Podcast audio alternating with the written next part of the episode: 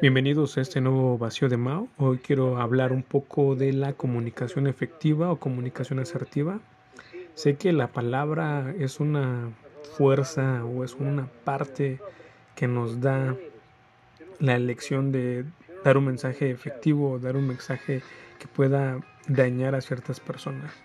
Yo creo que en ocasiones he sido una persona de ambos lados, pero trato, he tratado de buscar palabras correctas.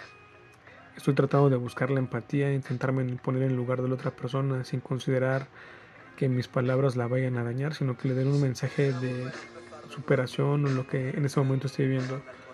Ahora se tiene que pensar antes de hablar, porque el momento que estamos hablando y antes de responder, podríamos responder por medio de la emoción.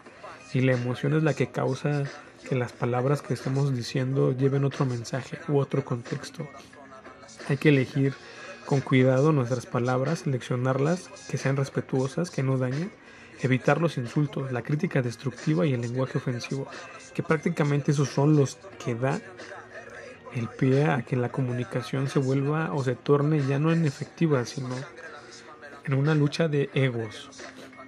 También tenemos que tratar de mantener una comunicación de manera abierta y honesta. Esto fomentaría una comunicación o un ambiente abierto, seguro, para que ambas personas se puedan comunicar como realmente les gustaría.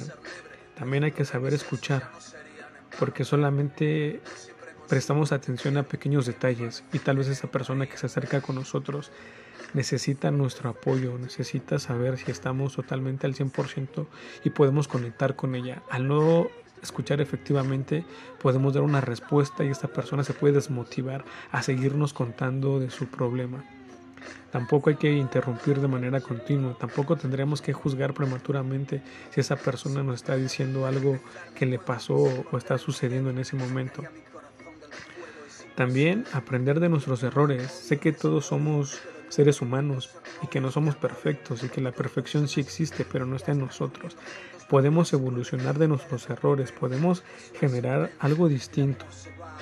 Pero recordemos que la comunicación afectiva tiene que ser respetuosa, es un proceso continuo que requiere mucha práctica, paciencia, disposición de aprender y crecer.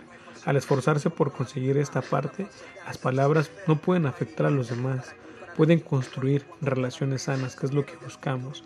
Desafortunadamente les vuelvo a intentar, yo he estado en, ambas partes, he sido una persona que ha dado consejos hirientes y que ha recibido respuestas hirientes que no se han puesto en mi lugar y que yo no me he puesto en el lugar de la otra persona. Pero yo los invito a que con este nuevo podcast ustedes traten, traten de, de ser diferentes, traten de ir un paso a la vez, traten de vivir, traten de decirle a esa persona lo que sienten de una manera respetuosa.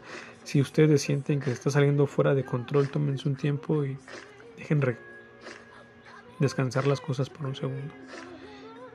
Pero antes de detonar una bomba de tiempo, lleva las cosas por la paz. Porque las palabras duelen más que un golpe. Cuídense mucho amigos.